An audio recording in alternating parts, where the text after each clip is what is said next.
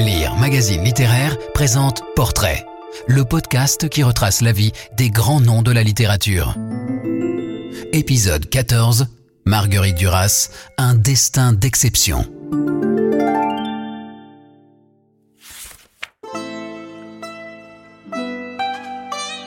Marguerite Donadieu naquit le 4 avril 1914 à Djadine, faubourg de Saïgon, troisième enfant d'Henri Donadieu, ancien instituteur devenu professeur, originaire du Lot-et-Garonne, et de Marie Legrand, institutrice. Ses parents avaient émigré en Cochinchine française pour y trouver de meilleures conditions de vie. Veufs, l'un et l'autre, ils s'étaient rencontrés à l'école normale de Saïgon et décidèrent en octobre 1909 de mettre un terme à leur veuvage respectif. Du mariage résultèrent d'abord deux garçons.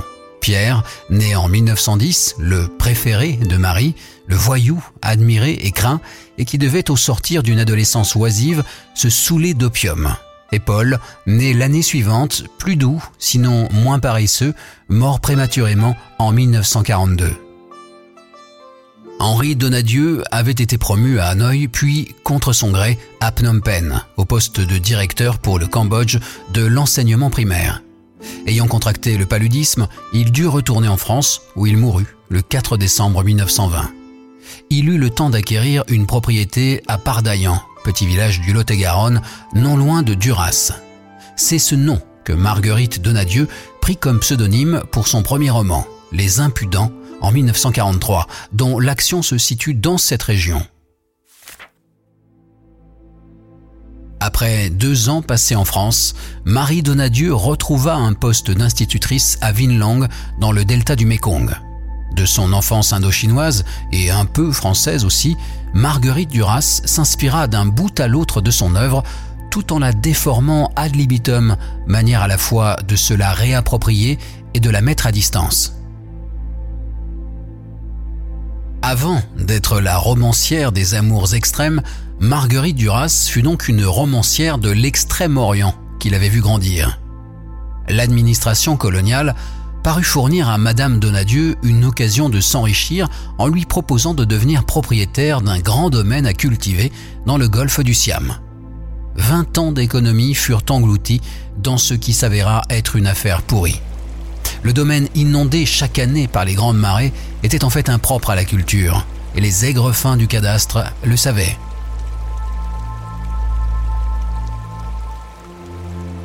Dans un style tenant de Joseph Conrad et de William Faulkner, Un barrage contre le Pacifique en 1950, roman écrit à caractère autobiographique, transpose cette expérience désastreuse. En juillet, la mer était montée comme d'habitude à l'assaut de la plaine. Les barrages n'étaient pas assez puissants.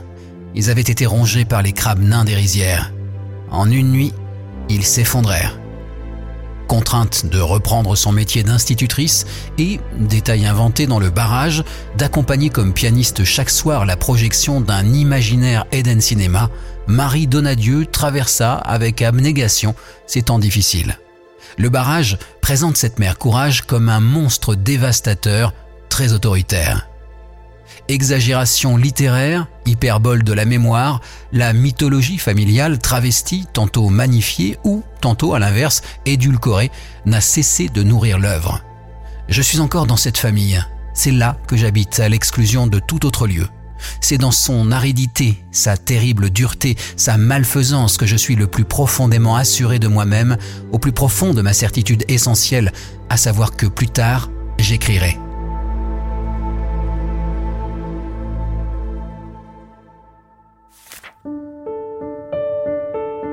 Catastrophique, les débuts de la petite Marguerite Si l'on veut s'en persuader, il suffit de prendre pour argent comptant les cahiers de la guerre, à la fois ébauche de romans et documents autobiographiques où Marguerite Duras évoque la vérité dure, âpre de son enfance, la violence de son frère aîné qui l'a cogné ou de sa mère qui la frappait.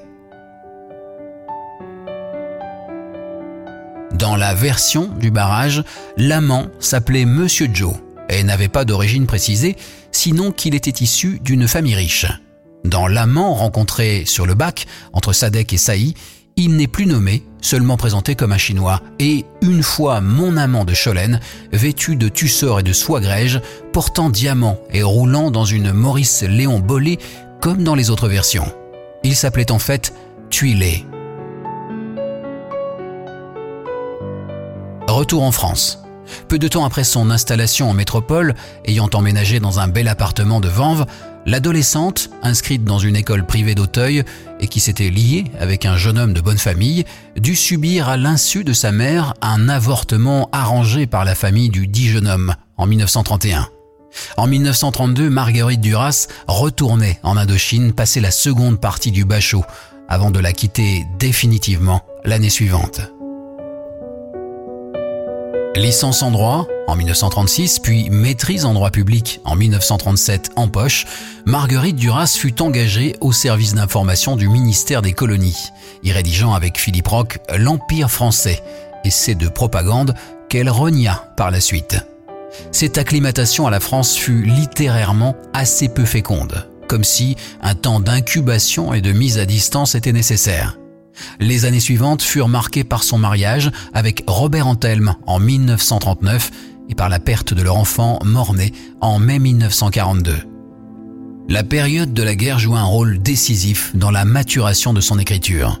Résistante dans le réseau de Mitterrand, puis militante communiste après la guerre, Divorcée de Robert Antelme, devenue mère d'un enfant qu'elle eut avec Dionys Mascolo, avant de se séparer de ce dernier, elle transposa en partie les aléas de sa vie dans Le Marin de Gibraltar en 1952. La relation et la collaboration avec l'écrivain journaliste Gérard Jarlot correspondent à une période où l'alcool prit une place grandissante. Celle-ci fut néanmoins riche en créations. Un fait divers, rapporté par son compagnon d'alors, lui suggéra le point de départ d'une aussi longue absence en 1961. Une femme n'arrive pas à accepter la mort de son mari déporté et croit le reconnaître en la personne d'un clochard.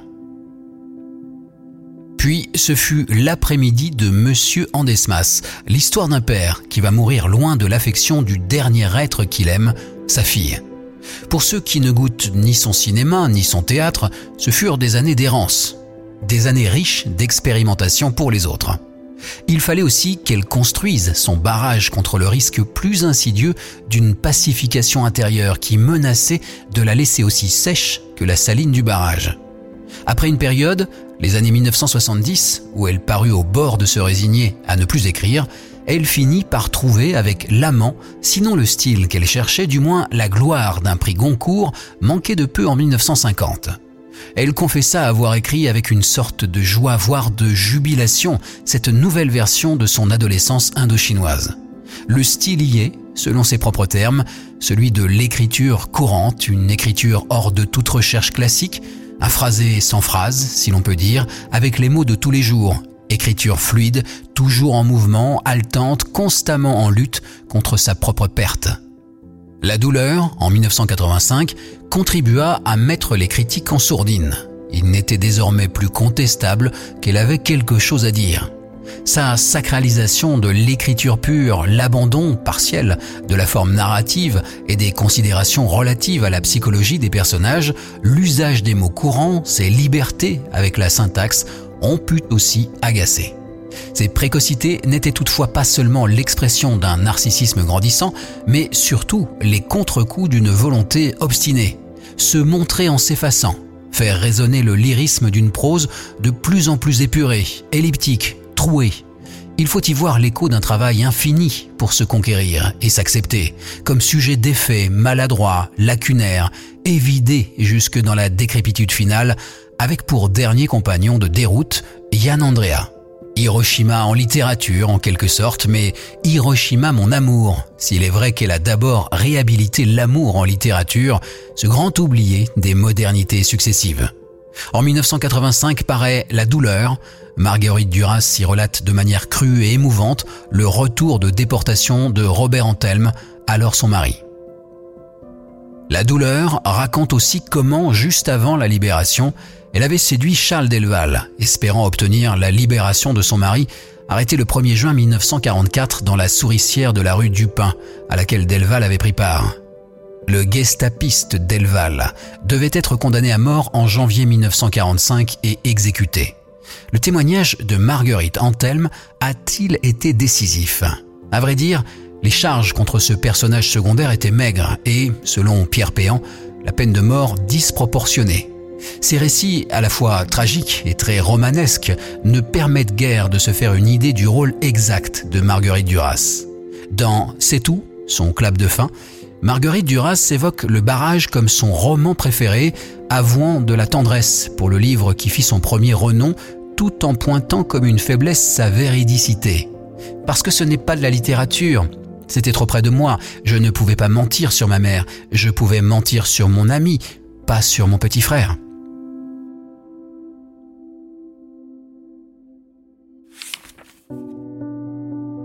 Cet exercice de mentir vrai fut bien accueilli par la critique, même s'il lui fut reproché de n'avoir inventé ni une technique nouvelle, ni un style neuf.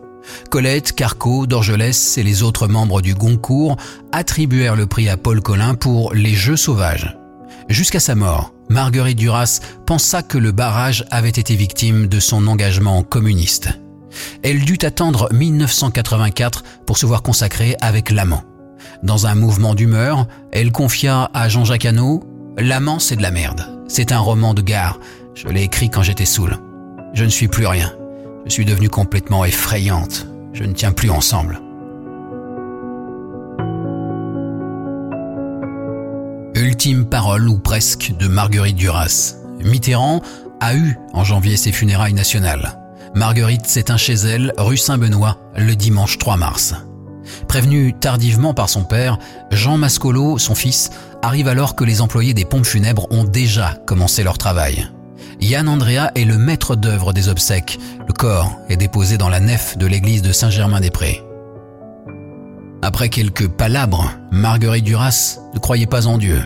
On opte pour un service des morts avec quelques paroles du père Guiberto, la musique d'India Song, un peu de Bach. Il a lieu le jeudi 7 mars. L'église est pleine, la foule déborde sur le parvis. L'enterrement au cimetière du Montparnasse est rapide. L'assistance se disperse vite. On est en mars, le mois des giboulées, il fait froid. Le tonnerre est même de la partie. C'est tout.